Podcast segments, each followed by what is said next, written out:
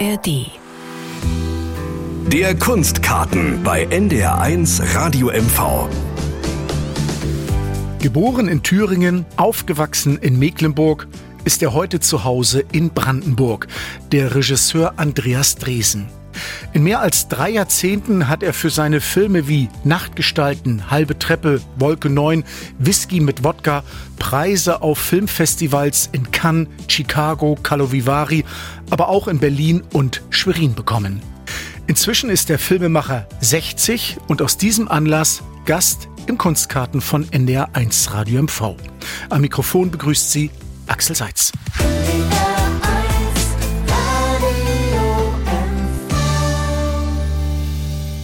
Preise sind etwas sehr Schönes, aber es hilft im Leben ja nur Arbeit und nicht gearbeitet zu haben. Das hat Andreas Dresen einmal gesagt. Gearbeitet hat der Regisseur, der Filmemacher, der Drehbuchautor in den vergangenen mehr als drei Jahrzehnten sehr viel, sehr erfolgreich und die Liste seiner Preise würde diese Moderation sprengen. Ich freue mich auf ein Gespräch zwischen jenseits von Kleinwandsleben, halbe Treppe, Wolke 9 sowie in Liebe eure Hilde. Herzlich willkommen, Andreas Dresen. Hallo, schönen Dank für die Einladung. Ja, gerne. Wir haben uns vor dem Gespräch auf das Du geeinigt. Wir kennen uns schon sehr lange und waren in Schwerin auch zwei Jahre auf der gleichen erweiterten Oberschule, wenn auch in unterschiedlichen Jahrgängen. Andreas, dein neuester Film heißt In Liebe eure Hilde mit Lief Lisa Fries als Hilde Koppi steht der Kinostart schon fest? Die Dreharbeiten sind ja abgeschlossen.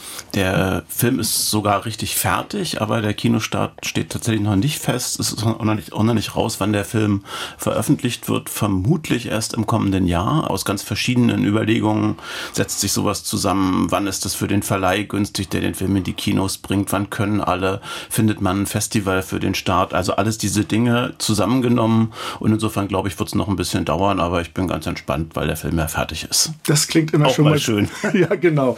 Hilde Koppi, sie war Mitglied der Roten Kapelle, einer Widerstandsgruppe während des Nationalsozialismus. Für uns beide, die in der DDR groß geworden sind, ist der Name Hilde Koppi ein Begriff. Ohne jetzt viel zu verraten, worauf konzentriert sich der Film im Leben dieser Frau, die 1943 hingerichtet wurde?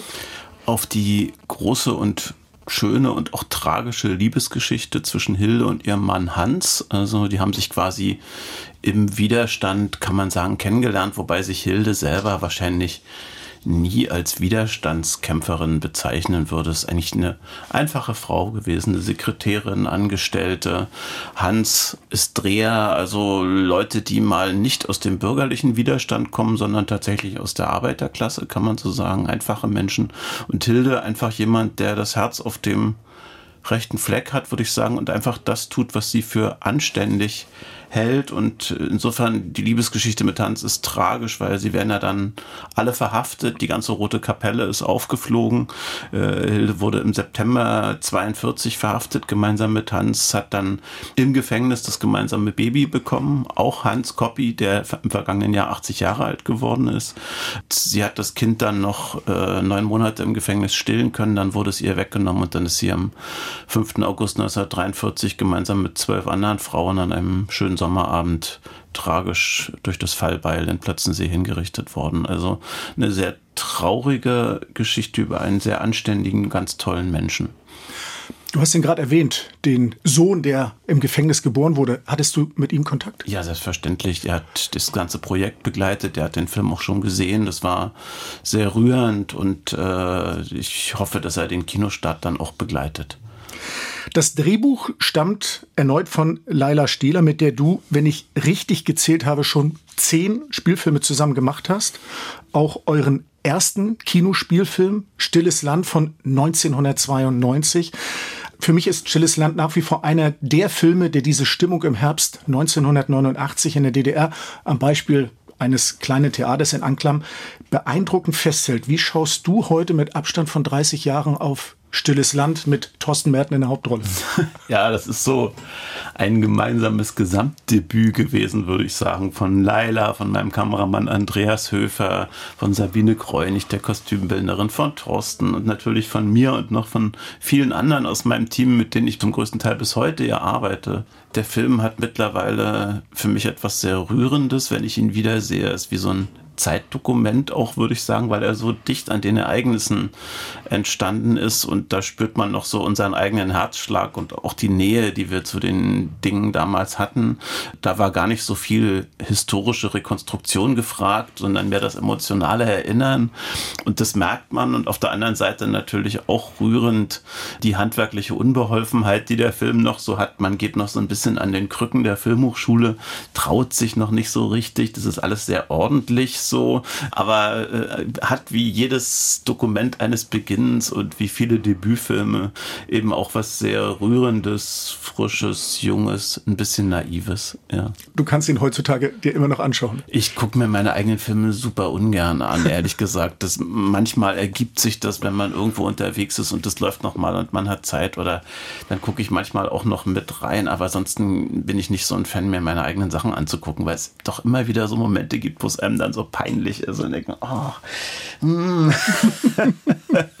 Aber da passt jetzt meine nächste Frage. Würdest du unter deinen vielen Filmen eigentlich einen nennen wollen, nennen können, wo du sagst, hier hat bislang alles gestimmt, der ist mir besonders gut gelungen oder nee, es ist immer also noch Luft nach oben. gestimmt hat nie, das ist immer so, dass man, also Filme entstehen ja im Grunde genommen dreimal, wenn man sie entwickelt und schreibt, dann beim Drehen, wo so viele unvorhergesehene Dinge reinkommen, inklusive Wetter und die Stimmung von Schauspielern und weiß der Teufel was. Und dann nochmal beim Schnitt und jedes Mal versucht man das anders anzugehen. Beim Schnitt versucht man natürlich zu retten, was zu retten ist. Aber das Endprodukt unterscheidet sich doch immer sehr stark von der anfänglichen Vision, würde ich sagen. Manchmal zum Positiven, manchmal zum Negativen, aber auch. Und äh, den perfekten Film gibt's, glaube ich, nicht. Und jetzt einen zu benennen, ist zumindest sehr schwierig. Es gibt Filme, die für mich persönlich besonders wichtig sind, so weil sie so bestimmte Eckpunkte auch markieren. Da würde ich schon auch Stilles Land zu zählen, weil es halt mein erster Film ist. Dann gehört auf jeden Fall halbe Treppe dazu, wo ich mich filmisch von dem befreit habe, was ich gerade mit so an Krücken gehen genannt habe, so, wo wir uns ganz frei gemacht haben, den ganzen Film improvisiert haben. Da habe ich sehr viel für mich auch gelernt über künstlerische Freiheit und was es bedeutet, sich in so ein Abenteuer zu stürzen ohne Drehbuch.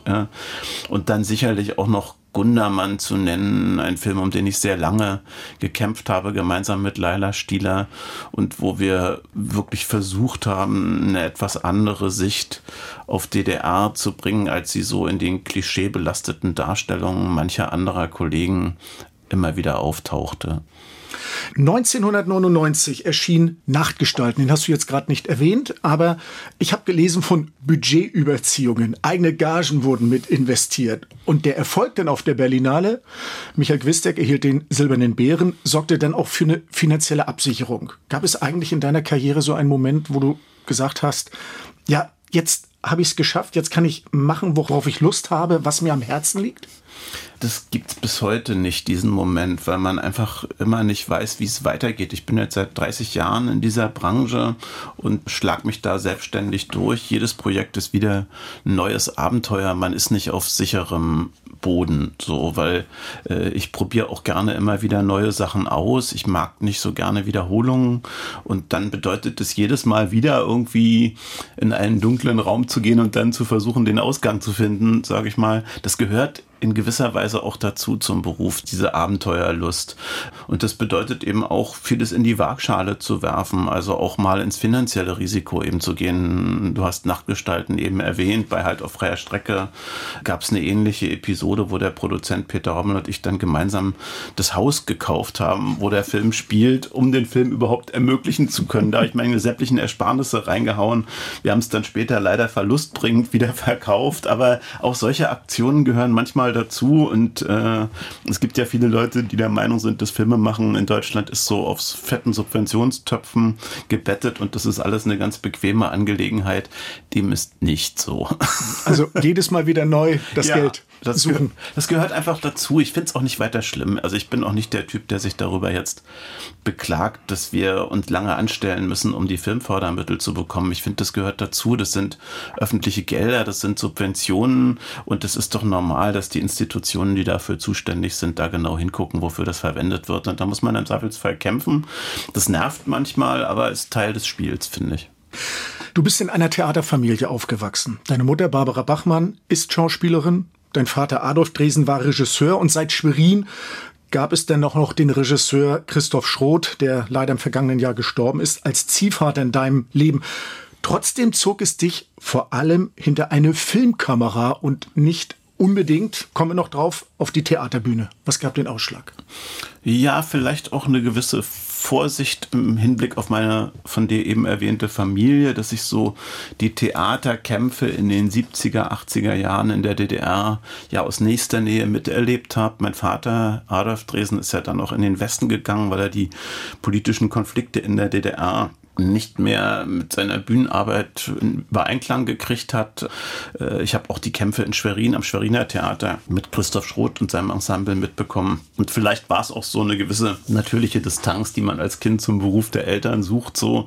Und Hauptgrund war allerdings tatsächlich, dass mein Vater, der mich eigentlich lieber als Naturwissenschaftler gesehen hatte, leider den großen Fehler gemacht hat, mir eine Super 8 Kamera zu schenken und damit begann eigentlich das ganze Abenteuer, weil ich habe dann angefangen mit meinen Schulfreunden an der Goethe-Oberschule in Schwerin, an der EOS, wo wir beide waren, dann so kleine Filme zu drehen und äh, das hat mich so neugierig gemacht, dass ich dann gedacht habe, das wäre vielleicht ein toller Beruf. Also du warst dann schon ein bisschen älter, nicht der ganz kleine Junge mehr. Nein, ich war da so, als ganz kleiner Junge habe ich so Puppentheater gespielt und äh, meine Familie mit den Vorführungen genervt und äh, dann wollte ich eigentlich Lokomotivführer werden werden, dann Pilot, also so die Jungsträume, die man so hat. Ehe dann so dieses Filmding kam, da war ich vielleicht so in der Pubertät, so 16. Ne?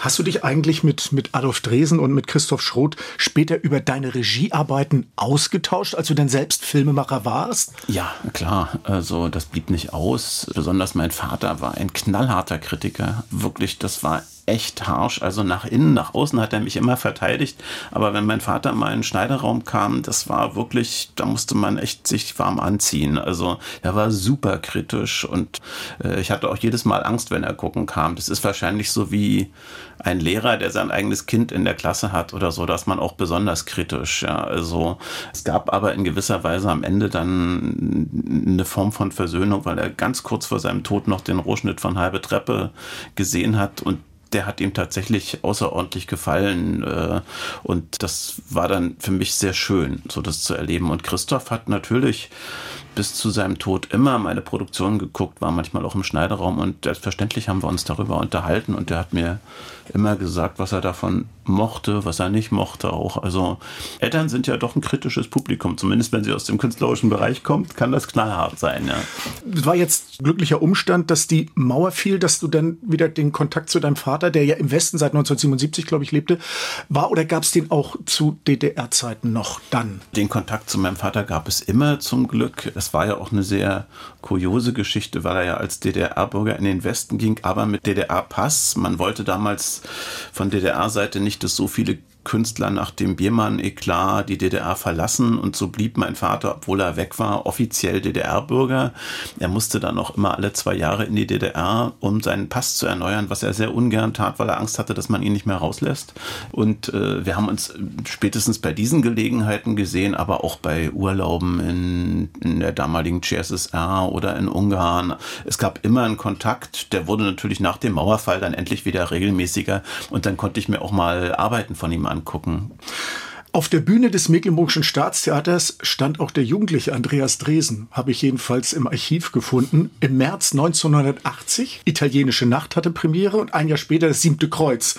Du zweimal als Statist. Ja, ich habe tatsächlich mit Schulfreunden da mitgemacht. Das sind schöne Erinnerungen irgendwie. Also das waren beides Aufführungen von Christoph Schroth und ich kann mich gut an diese Theaterabende erinnern. Ich musste bei Das Siebte Kreuz auf einer Leiter stehend auch ein Lied singen irgendwie als Hitlerjunge angezogen, spielte ja alles in dieser Zeit und äh, das war sehr aufregend, diese Theaterwelt mal aus einer anderen Perspektive zu erleben. Ich kannte sie natürlich als Kind von hinter der Bühne, ich kannte auch das Kantinenleben, aber selber da mal rauszugehen, war schon eine sehr besondere Erfahrung.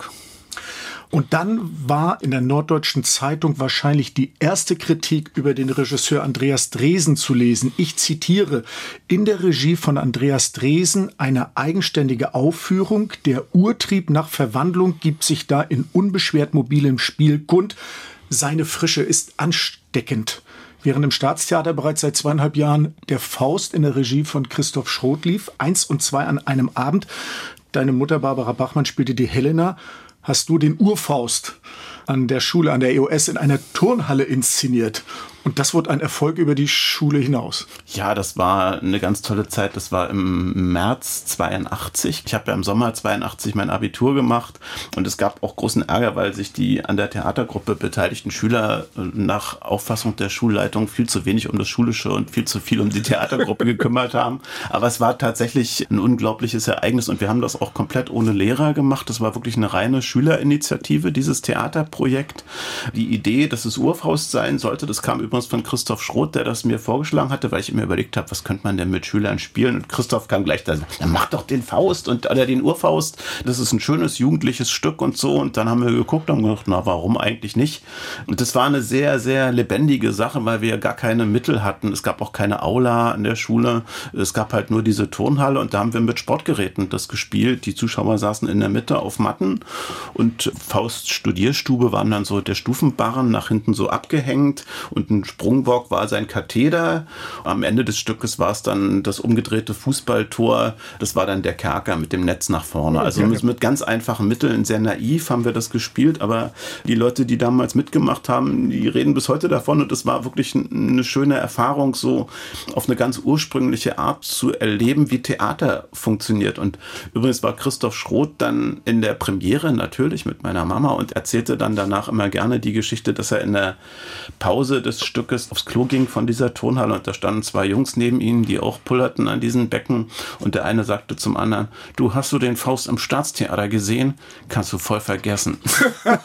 ja, sehr schön, die Geschichte, wunderbar. Ja. Ich weiß nicht, ob er sie erfunden hat, aber wenn er, um mir eine Freude zu machen, aber wenn er sie erfunden hat, ist sie auf jeden Fall auch schön erfunden. Ja, und der, der den Faust gespielt hat, Stefan ist ja auch Schwarz. Kein, Stefan Schwarz, Schriftsteller, ja. heute ja, bekannt, erfolgreich. Ja, also ja. interessant. Ja, da waren einige dabei. So und äh, mit Stefan habe ich auch bis heute tatsächlich Kontakt und äh, der war ja und, und, ist sehr klein. Das war für ihn damals ein großes Problem, weil er kleiner war als das Gretchen. und äh, das ist ja dann in so einem pubertierenden Alter durchaus ein Problem. Äh, aber klar, wir reden da heute gerne noch drüber und äh, gibt noch ein paar andere. Jens Quandt, der damals auch mitgespielt hat in Auerbachs Keller, mit dem spiele ich bis heute in der Band und er ist der Musikberater aller meiner Filme. Und Stoffer Geiling, der damals schon Ton machte bei dieser Schüleraufführung, der ist heute der Tontechniker auch in unserer Band. Und außerdem hat er viele Filme von mir als Tontechniker betreut. Also manche Freundschaften aus der Schule halten dann doch ein Leben lang, ja. Deine ersten Filme entstanden an der Filmhochschule in Potsdam-Babelsberg und noch zu DDR-Zeiten sorgte einer deiner ersten Arbeiten für Aufsehen, beispielsweise ein Dokumentarfilm über einen gerade einberufenen NVA-Soldaten, der lief sogar beim Nationalen Dokumentarfilmfestival 1988 in Neubrandenburg. Ich habe jetzt geguckt und nicht genau gefunden, wie der Titel hieß. Was jeder muss. Also doch, habe ich mir so mhm. aufgeschrieben mit Fragezeichen. Mhm. Da gab es dann aber doch ein paar Irritationen und der Rektor der Hochschule musste sich stark machen für euch. Ja, das war eine ganze Reihe von Filmen unseres Studienjahres. Das war im zweiten Studienjahr hatte man die Aufgabe, so einen ersten Dokumentarfilm, eine kleine Übung zu drehen, so 15 Minuten lang etwa. Und wir hatten uns alle als Jahrgang sehr kritische Themen rausgesucht, gesellschaftliche. Also eine Kommilitonin von mir machte einen Film über zwei Freundinnen. Eine war Christin, eine war FDJlerin, so. Und ich hatte mir halt dieses Thema NVA rausgesucht, weil mich das auch sehr belastet hat und in gewisser Weise auch traumatisiert, meine eigene Armeezeit. Diese anderthalb Jahre, die man da verplempert hat, muss ich mal sagen. Und es gab aus meiner Sicht darüber keine vernünftigen Filme, sondern nur Propaganda im Osten. Ja, und also hatten wir uns auf die Fahne geschrieben, wir machen da mal einen 15 Minuten über einen jungen Mann, der einberufen wird und zeigen mal, wie es wirklich ist. Das haben wir versucht. Wir haben auch zum Glück die Genehmigung gekriegt. Der Film wurde sogar abgenommen, auch von Kollegen von der NVA. Wir konnten uns relativ gut in der Kaserne in Belitz damals bewegen. Und als der Film dann allerdings rauskam beim Dokumentarfilmfestival in Neubrandenburg, Bieski hat dieses ganze Paket der Studentenfilme dort gezeigt, ging der Ärger eigentlich los. Das, äh, also schon da wurde ich massiv angegriffen. Der Film wäre wehrkraftzersetzend und es wurden da harte Worte flogen durch den Raum.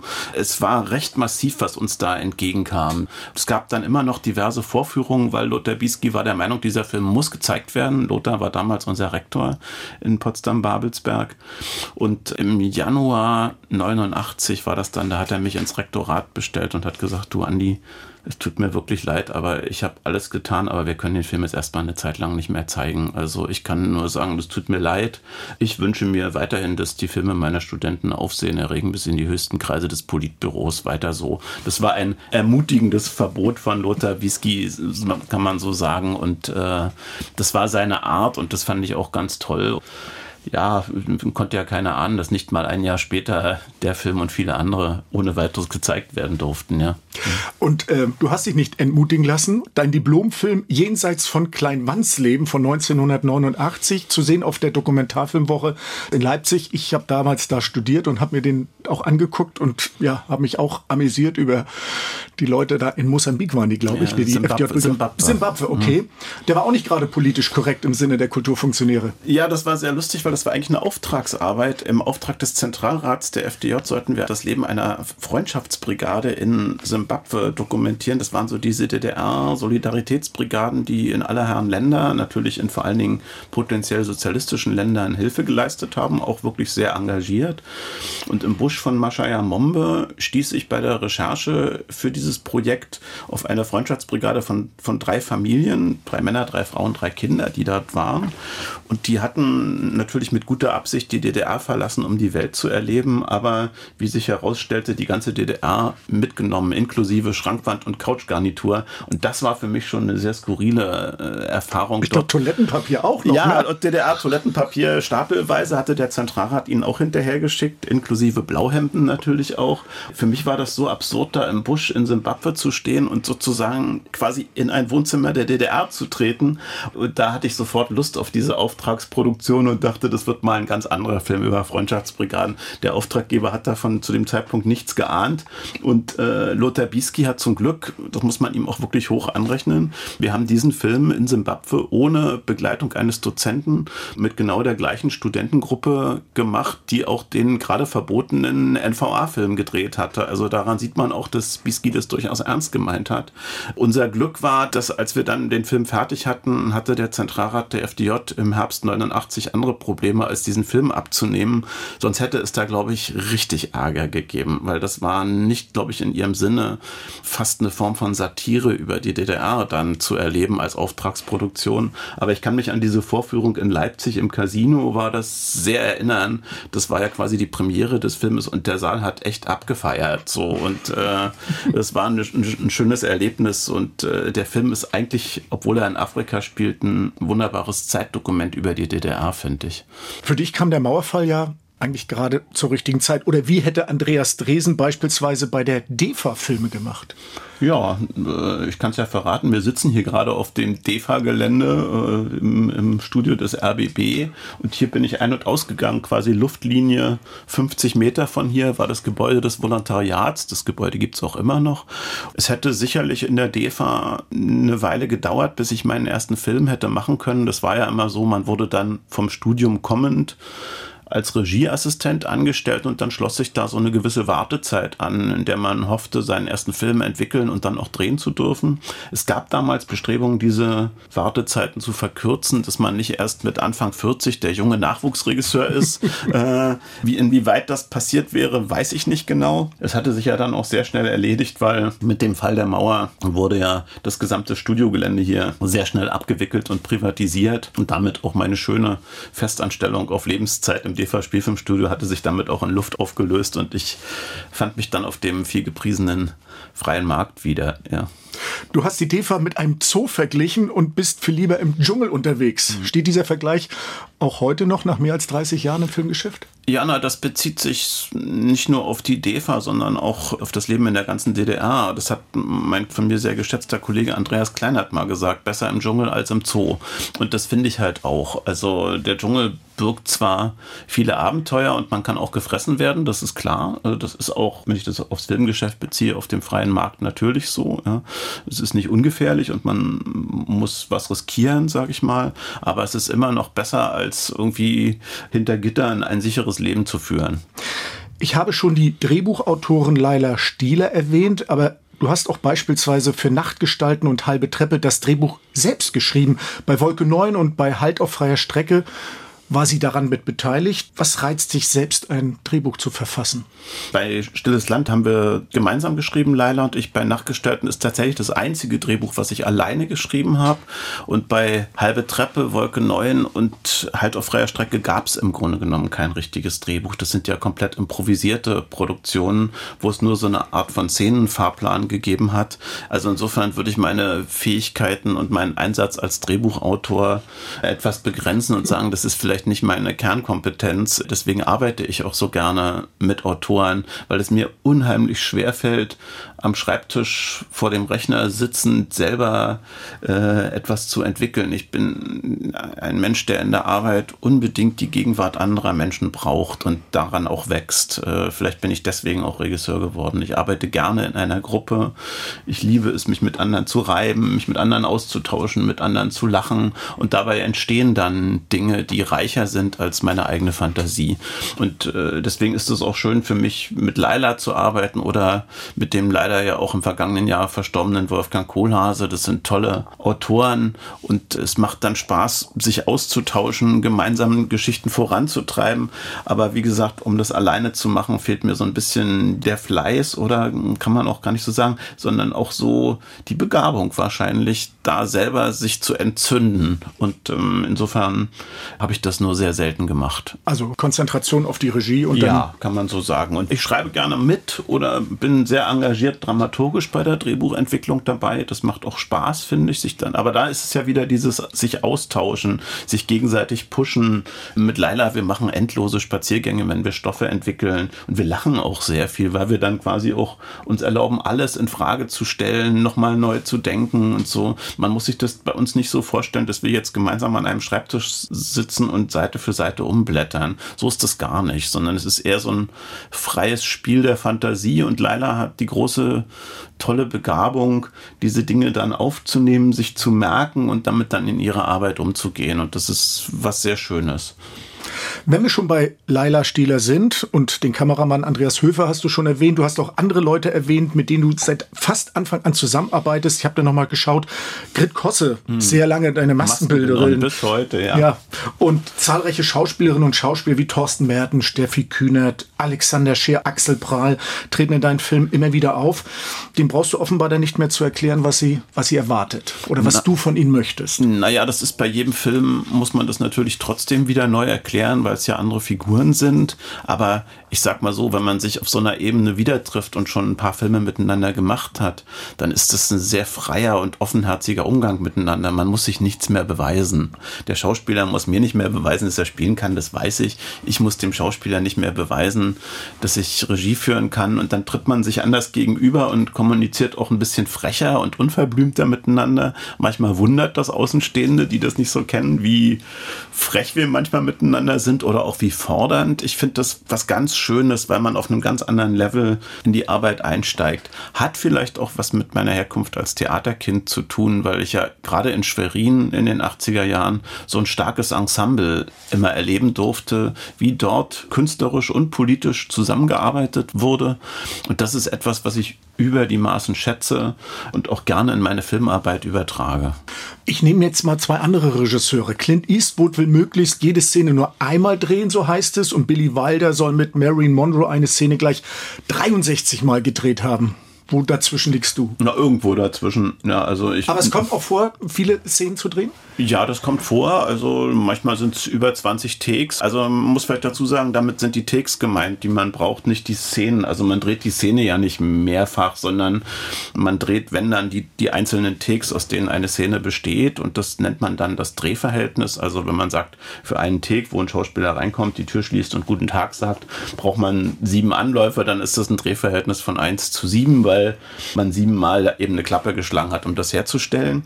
Und bei mir bewegt sich das im Schnitt so, würde ich sagen, zwischen vier und ja, manchmal auch 20 Mal, hängt davon ab, wie kompliziert das ist. Ist ja auch dann immer die Frage, es gibt ja Takes zum Beispiel, die sehr, sehr lang sind, also wo sehr viel in einer einzigen Einstellung passiert. Also und äh, dann kann es sehr kompliziert werden, dann braucht man auch ein bisschen länger, weil ich später dann auch eben nicht schneiden kann in diesen Sachen. Andere Sachen natürlich, ein Schauspieler geht von links nach rechts über den Flur, da brauche ich auch nicht mehr als ein einen ja, klar. also es hängt immer sehr davon ab, was man gerade so macht. Ja. Wann ist für dich, Andreas Dresen, ein Drehtag ein erfolgreicher? Kannst du das an irgendetwas festmachen? Ja, wenn was Besonderes passiert, ich sag dann immer, jetzt flog ein Engel durch den Raum. Ja, also, dass irgendwas passiert, mit dem man vielleicht gar nicht gerechnet hat, dass ein Schauspieler etwas ganz Besonderes macht, plötzlich an irgendeinem Punkt der Einstellung die Sonne rauskommt und ein ganz besonderes Licht produziert. Oder es gibt ja ebenso viele Zufälle, von denen ich vorhin schon gesprochen habe. Und, äh, und wenn dann glückliche Umstände sich zusammenfügen, kann man manchmal Dinge erleben beim Drehen, mit denen man vorher nie gerechnet hat ja, die einen total überraschen und wo man plötzlich die Szene nochmal auf ein ganz anderes Level kommt. So meistens kommen diese Dinge von Schauspielern. Wenn es mir gelingt, den Schauspielern das Gefühl zu geben von Freiheit vor der Kamera, ihnen den Druck von den Schultern zu nehmen, den sie natürlich spüren, weil sie stehen dort mit ihrem Körper, mit ihrem Gesicht quasi draußen vor den Zuschauern. Ich bin geschützt, ich bin hinter der Kamera und das ist schon für Schauspieler ein gewaltiger Druck. Und wenn es mir gelingt, ihnen das ein bisschen von den Schultern zu nehmen und sie das Momentum von Freiheit haben, dann können dabei wunderbare Sachen entstehen. Und das sind dann mit die schönsten Momente, wenn Schauspieler anfangen zu fliegen. Dir wurden deutlich mehr Preise verliehen bislang, als du Filme gedreht hast. Beispielsweise beim Filmkunstfest in Schwerin, wo du aufgewachsen bist in der Stadt, auf der Berlinale, in Cannes. Und ich habe gelesen, du würdest die Goldene Palme dem Oscar in Hollywood vorziehen. Entnehme ich daraus, dass du lieber als europäischer Filmemacher wahrgenommen werden möchtest? Ach, ich bin Filmemacher, würde ich sagen. In Deutschland bin ich ja immer noch ostdeutscher Filmemacher, lustigerweise. würde von meinen westdeutschen Kollegen eigentlich nie jemand behaupten, aber ist auch egal. Ich mag das Weltkino. Natürlich bin ich in Europa verwurzelt, habe eine besondere Bindung Richtung Osteuropa, weil ich mit dieser Kinematografie groß geworden bin. Und ansonsten ist mein Herz da richtig groß. Also ich gucke mir auch gerne gute amerikanische Filme an. Da kommt ja immer wieder sehr viel Spannendes so. Und bin jetzt auch seit Juni Mitglied in der Academy, die die Oscars auswählt. Da habe ich eine Einladung bekommen. Und jetzt seit diesem Juni? Ja, also seit wenigen Ja, Tagen. und das habe ich auch gerne angenommen so. Und weil das, es ist immer diese Akademien, ich bin ja auch in der deutschen und in der europäischen Filmakademie, das sind dann doch immer Zusammenschlüsse von Kollegen, wo man sich einsetzt, nicht nur für irgendwelche Preisvergaben, das ist immer das, was dann nach außen kommt, sondern eigentlich um die Filmkunst voranzutreiben und äh, auch Film als Bildungsmöglichkeit zu eröffnen. Mich ärgert immer noch, dass das in Deutschland keinen Filmunterricht an den Schulen gibt. Das ist das Medium, mit dem die Jugendlichen am meisten zu tun haben, bewegte Bilder und sie werden nicht darin unterrichtet, wie sowas funktioniert oder nur sehr mangelhaft. Ganz im Gegensatz zu Frankreich zum Beispiel. Das finde ich sehr schade. Ich habe überhaupt nichts dagegen, dass man die Oper des 18. und 19. Jahrhunderts Jahrhunderts den Jugendlichen vorstellt. Ich mache ja selber Opern, ich finde das wunderbar, aber Film sollte eben auch unbedingt ein Teil der Ausbildung sein. Stichwort Oper. Neben der Filmregie warst du auch auf diesen Theaterbühnen in den vergangenen Jahrzehnten immer unterwegs und vor allen Dingen mit Oper. Don Giovanni in Basel, Figaro in Potsdam, Arabella München und gerade vor wenigen Tagen, Wochen Pik Dame in Dresden. Warum gerade Oper und nicht Schauspiel. Ich habe ja auch Schauspiel gemacht am Theater tatsächlich. Dann kam irgendwann der Basler Intendant Michael Schindhelm und der hat vier Jahre wirklich mich bequatscht, dass ich bei ihm eine Oper mache und ich habe das immer gar nicht verstanden. Ich dachte, warum soll ich Oper machen? Ich kann gar keine Noten lesen und irgendwie war mir das fremd. Er hat mir jedes Jahr wieder ein neues Stück vorgeschlagen. Irgendwann kam er mit Don Giovanni, das finde ich halt so toll. Da konnte ich nicht Nein sagen und das war für mich eine wunderbare Erfahrung, ehrlich gesagt gesagt, das zu machen. Also die Sänger zu erleben, wie die arbeiten, mit welcher Disziplin, wie sportlich muss man fast sagen. Das hat ja was sehr physisches, dieser Beruf.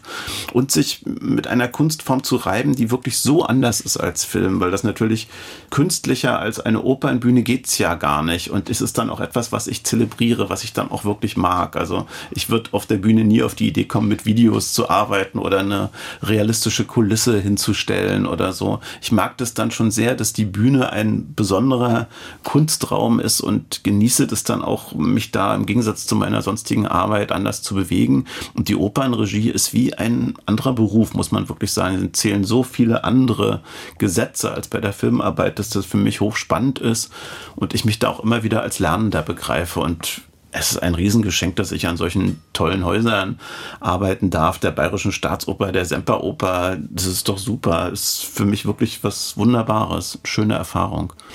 Andreas Dresen, du wurdest im August 60. Dieser runde Geburtstag ist auch Anlass für dieses Gespräch. Zugleich geht es natürlich für den Filmemacher Andreas Dresen bestimmt und unbedingt weiter. Das Drehen von Film ist eine Frage von Leidenschaft und Fantasie, habe ich gelesen, hast du mal gesagt. Wohin führt dich die Leidenschaft in der nächsten Zeit? Jetzt führt mich die Leidenschaft erstmal tatsächlich in eine längere Pause, weil mich die letzten anderthalb Jahre doch ganz schön geschlaucht haben, muss ich sagen. Also ich habe diesen doch sehr intensiven Film gemacht über Hilde Coppi, der Kraft gezogen hat, weil es so eine intensive und auch schwere Geschichte ist so. Und unmittelbar danach habe ich jetzt die Opernproduktion gemacht in Dresden, die keine kleine war. Und ich merke jetzt, dass ich bisschen Kraft tanken muss. Also ich hatte anderthalb Jahre keine Ferien, nichts, keine Freizeit, hab ganz schön gehetzt. Nebenbei natürlich noch Konzerte mit der Band, die Arbeit im Brandenburger Verfassungsgericht, mein Unterricht, last but not least in Rostock an der HNT. Das alles unter einen Hut zu kriegen, kostet ziemlich viel Kraft und ich merke jetzt, dass ich eine Auszeit brauche, die gönne ich mir jetzt auch. Sicherlich wird irgendwann der Film rauskommen und danach steht ein für mich sehr schönes Projekt an, aber erst Ende des kommenden Jahres, tatsächlich Ende 2024, werde ich hoffentlich die von mir sehr geliebte und schon lange verfolgte Weihnachtsgans Auguste endlich neu verfilmen. Und an dem Projekt arbeite ich auch schon sehr lange. Das Drehbuch von Stefan Kolditz ist so gut wie fertig. Und äh, wir werden dann sicherlich im Laufe des kommenden Jahres in die Finanzierung und in die Vorbereitung einsteigen. Aber ganz langsam und jetzt wird erstmal durchgeatmet und der Sommer genossen und wir spielen schöne Konzerte mit unserer Band. Und äh, die Weihnachtsgans Auguste wird dann auch ein Kinofilm? Das wird ein Kinofilm für Kinder natürlich ab sechs Jahren oder fünf sogar. Das geht sogar für kleinere Kinder. Das ist ja eine sehr rührende Geschichte von einem kleinen Jungen, der sich mit einer Gans anfreundet, die sprechen kann, überraschenderweise, die aber zu Weihnachten laut Familienoberhaupt Luitpold Löwenhaupt, der übrigens Opernsänger ist, natürlich im Brett Breta zu landen hat und mit Rotkohl und Klößen auf der Weihnachtstafel serviert werden sollte.